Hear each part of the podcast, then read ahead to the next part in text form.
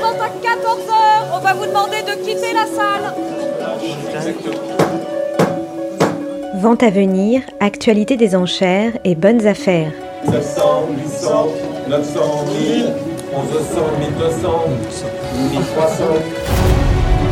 C'est le billet des enchères de Clémentine Pomopère sur Art District Radio. Si à 50 ans t'as pas de Rolex, t'as raté ta vie. C'est la phrase bien connue de Jacques Seguela, et il faut reconnaître qu'il a bien visé. Parce que dans les ventes aux enchères, les Rolex anciennes affolent les compteurs à tous les coups. Attention, pas n'importe lesquels. Les Submariner, les Comex, les Daytona, des montres d'aventuriers et d'explorateurs. L'étude Tajan à Paris propose le 12 juillet prochain une sélection spécialement conçue pour l'aventure. Au programme, une Comex Saint-Exupéry estimée 50 à 80 000 euros.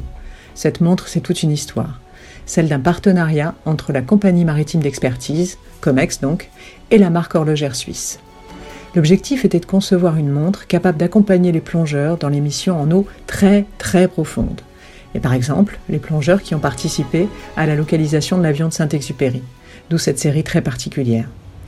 Mais Rolex n'est pas le seul horloger à avoir fabriqué des montres pour les sports extrêmes. Dans la vente de Tajan, vous pourrez aussi enchérir sur deux Gégère Lecoultre Reverso, estimées entre 4 et 6 000 euros. Elles ont la particularité d'avoir un boîtier basculant, c'est-à-dire qu'on peut retourner le cadran et ne plus voir que l'arrière de la montre. La raison? C'était simplement pour que les joueurs de polo n'abîment pas le verre de leur gégère. Autre exemple, la Cartier Santos, une jolie montre carrée, il y en a une dans la vente parisienne, estimée 2005 à 3500 euros. Son nom lui vient d'un des pionniers de l'aviation, le Brésilien Alberto Santos Dumont. Il aurait demandé à Louis Cartier une montre à fixer à son poignet, parce que nous sommes alors en 1906 et la plupart des montres sont encore enfouies dans les petites poches des gilets, et c'est pas très pratique en plein vol. Le modèle proposé par Tajan date des années 70 et il est estimé 2005 à 3500 euros.